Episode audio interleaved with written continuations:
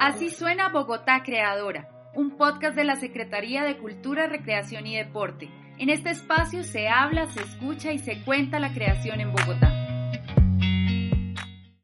Sean todos y todas bienvenidos a un nuevo episodio de Así suena Bogotá Creadora. Este es nuestro tercer capítulo de la serie Creación en la Escuela.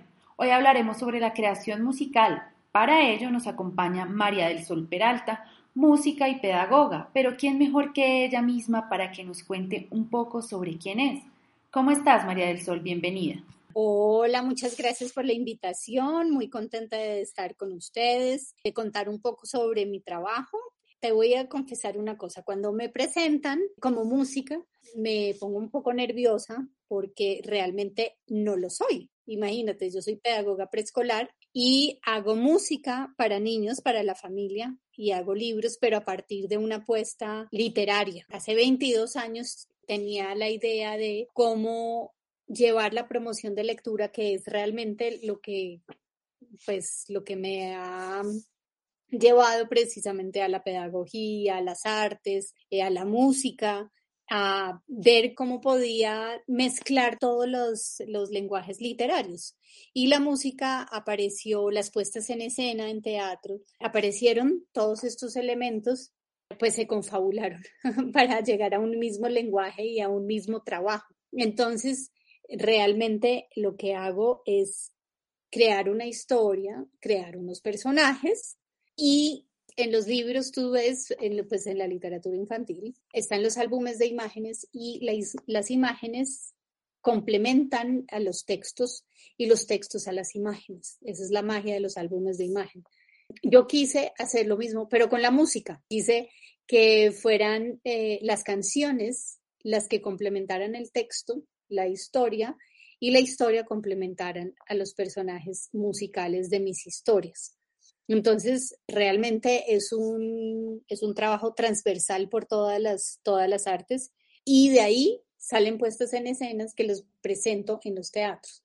No soy músico como tal, sino es un revuelto muy particular, no es muy común.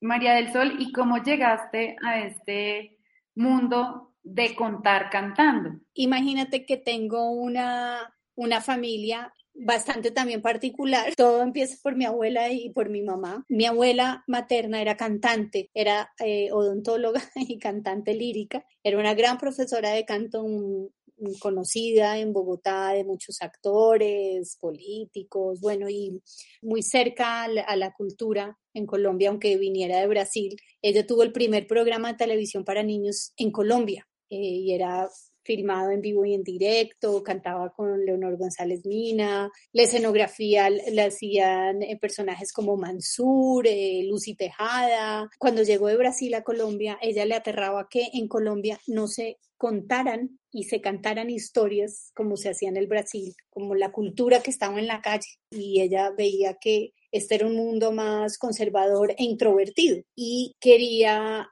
abrir la posibilidad de que de abrir esa puerta en Colombia para los niños, de ver cómo podían rescatar sus propias raíces. Entonces, digamos que yo crecí en ese medio y mi mamá a los sus 13 años le hacía los guiones a, mi abuela para esos programas de televisión. Y ahora es una gran escritora, Irene Vasco, con, pues es una de las grandes representantes de la literatura infantil y juvenil. Lo que ocurrió en mi caso es que yo crecí en medio de esa mezcla y yo no me fui ni de un lado ni del otro, sino que combiné todos. Vi cómo se entremezclaban todos los lenguajes. Crecí viéndolas ser a ellas maestras de otros y supe que yo no me podía desvincular de eso y que esa era mi pasión. Yo intenté estudiar música, historia, literatura, pero después de unos semestres en cada carrera me daba cuenta de que no estaban los niños, de que no estaban la raíz de la sociedad en ninguna parte, que son los niños, es la infancia, que estaba invisibilizada y que todo lo que se hacía para niños era menor. La música infantil, una cosa menor. Hasta ahora empieza a tener digamos que un cierto grado de interés y de valor, pero esto es desde hace pocos años.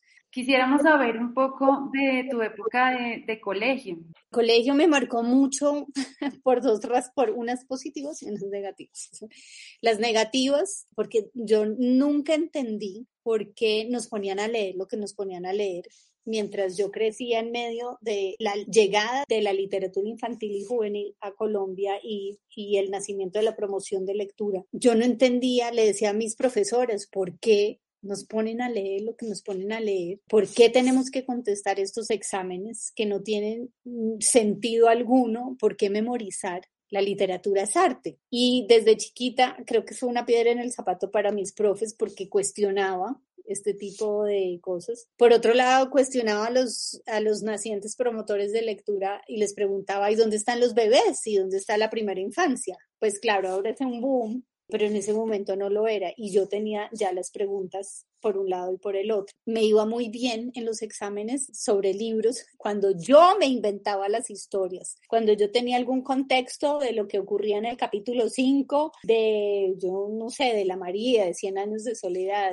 lecturas escolares que ahora disfruto como grande porque les encuentro valor, pero en su momento no los disfrutaba, no lo entendía, no quería entenderlos. Más que no lo entendiera es que no quería pertenecer a ese mundo. Y cuando los leía me iba muy mal, porque yo no sabía contestar lo que me estaban preguntando, ni siquiera entendía las preguntas. Pero cuando tenía que eh, inventarme las historias a partir de algo que había escuchado en el corredor del colegio antes de entrar al salón, no, es que tal cosa y tal cosa y este personaje, y dije, pues ya sé qué va a pasar y me iba perfecto. Pero en el colegio sí tuve un profesor de matemáticas. A mí no me gusta decir mentiras, no me gusta copiarme, o sea, ni ahora ni chiquita. Entonces yo simplemente iba con los exámenes de matemáticas y los botaba a la basura, porque no sabía, respondía lo que podía, que era nada, y los botaba. Y me iba a charlar con mi profesor de matemáticas que se llamaba Omar y al que adoro con toda mi alma. Y yo le cambiaba clases de solfeo y además le contaba que estaba leyendo. Y él siempre me defendió ante todos mis profesores. Yo en esa época estudiaba música, estudiaba canto, daba conciertos y me decía, déjenla, que ella está concentrada en lo suyo. Nosotros la ayudamos y si no pasa, pues no pasa, pero entonces eso me ayudó a mí mucho. María del Sol, ¿y en tu infancia un referente musical que te haya marcado? Bueno, por un lado mi, mi abuela, ¿no? Todos los, porque entraban grandes cantantes, en la casa de mi abuela se hacían los viernes culturales, eh, entonces eran fiestas impresionantes de cantantes líricos, cantantes populares, desde Totola Mompotina hasta el cantante Farinel. Pero por otro lado, mi papá, todos los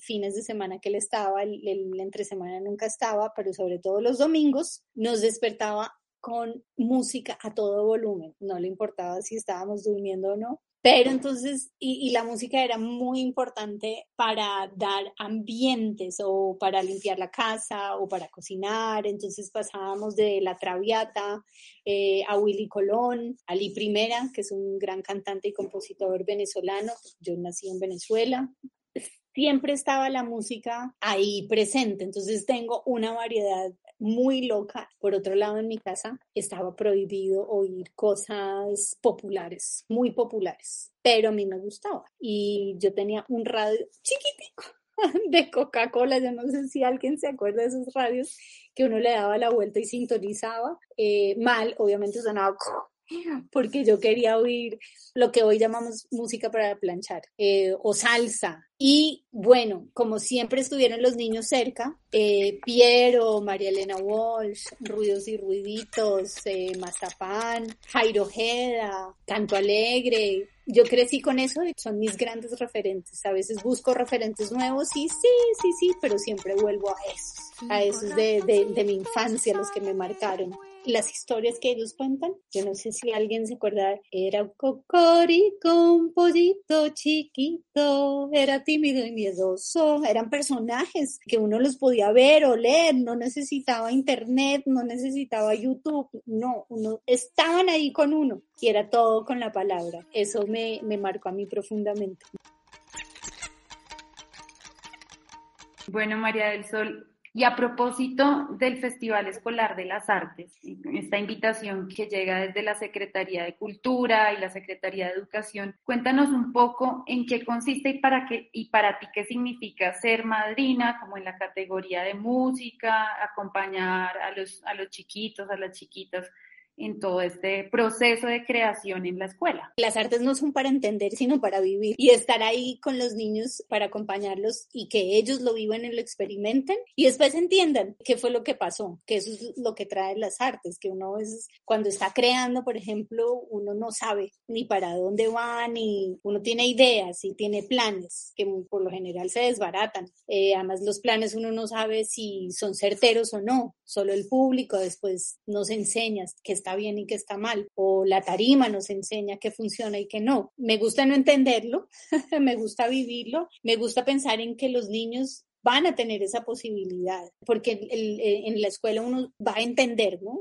Aprender, a, a lo lógico, a lo racional y a memorizar y a un montón de cosas que yo no estoy de acuerdo con, con que eso debía ser el colegio, pero es, digamos que ese es el marco convencional. Y si hablan de un festival de las artes, es decirnos, podemos aprender de muchas otras maneras. Y además este festival abarca todos los lenguajes y más. No es la pintura, la danza, la escritura, la... No, entonces está ahí un abanico enorme y si los queremos mezclar, pues se mezclan también. Y eso es una gran oportunidad, eso es una gran puerta que se le abre a los niños jóvenes, a las niñas, a grandes, chiquitos, medianos. Si a uno le dan esa oportunidad, imagínate cómo te cambiaría a ti la vida si un día te dicen, puedes participar en un festival y puedes hacer lo que tú quieras. O sea, tu voz es la que va a valer ahí. Tu, tu voz, tu huella, como lo quieras hacer. Si quieres mezclar graffiti con, yo no sé, con danza o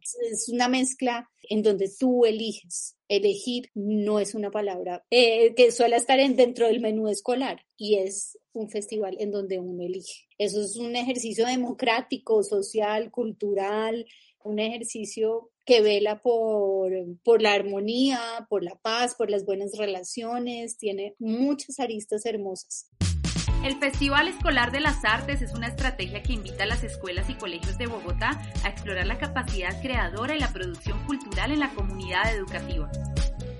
María del Sol, y desde esta creación que, tú has cultivado, ¿cómo motivamos a que los niños salgan de todo este mundo cuadriculado para que exploren todas esas herramientas, surjan, salgan? ¿Cómo los motivarías desde lo que tú has hecho, desde tu quehacer? Yo intento hacerlo no solo a través de mis obras, sino yo trabajo con niños en vivo y en directo, en una biblioteca, en un colegio, y lo que intento decirles es, es que su voz vale, que siempre y cuando respetemos al otro y respetemos al entorno y, sea desde el afecto, así, por más diferencias que hayas, en la diferencia está el encuentro, es básicamente el, mensaje, pero tenemos que encontrarnos, primero encontrarnos a nosotros mismos, saber qué, queremos decir, si lo queremos decir, ¿no? No todos estamos listos o preparados para ser, para exteriorizar nuestros sentimientos o nuestras historias. Pero si lo queremos hacer, vale, y cada historia vale. No hay bobadas, porque nos enseñan como, ay, eso es menor, ¿no? Eso es bobo, ay, ay deje de decir bobadas, ay, eso es un chiste. Es eh, darles la oportunidad de que su voz valga. ¿Cuál? La que sea de cada uno, que sea verdadera, que sea honesta que los niños no tienen filtros. Nos vamos llenando de filtros y de etiquetas y ahora con los medios peor. Yo sufro por los adolescentes porque están expuestos a muchos eh, paradigmas, ¿no? De qué es bonito, qué es feo, qué es cool, qué no es cool, qué es chévere, qué no es chévere, pero lo más chévere es ser uno. Bueno, María del Sol, muchas gracias por estas recomendaciones, palabras que hacen posible toda la creación desde la infancia y también a los adultos nos enriquece mucho. Muchas gracias también por haber estado en este episodio de Así suena Bogotá Creadora. Y me gustaría que nos despidiéramos como bien sabes, cantando. Oh, mi Dios. Estaba preparada para eso, pero está bien. Voy a cantar algo que suelo cantar porque yo hago música para los más chiquitos, bueno, también a veces para un poco más grandes, pero empecé cantando para los más chiquitos y así voy a cantar una canción que me, un pedacito de una canción que me cantaba mi abuela que venía del Brasil y ahora la uso para que todos los niños jóvenes, eh, los profesores eh, participen. Y esto es, Ciranda, cirandiña, vamos todas a andar, vamos con la media vuelta, vuelta y media has de dar. El anillo que me diste era frágil, se quebró, el amor que me juraba será poco y se acabó. Por eso doña Silvia da una vuelta y entra al ruedo. Canta un verso bien bonito, de la venia y vuelve al puesto. Así suena Bogotá Creadora, un podcast de la Secretaría de Cultura, Recreación y Deporte. En este espacio se habla, se escucha y se cuenta la creación en Bogotá.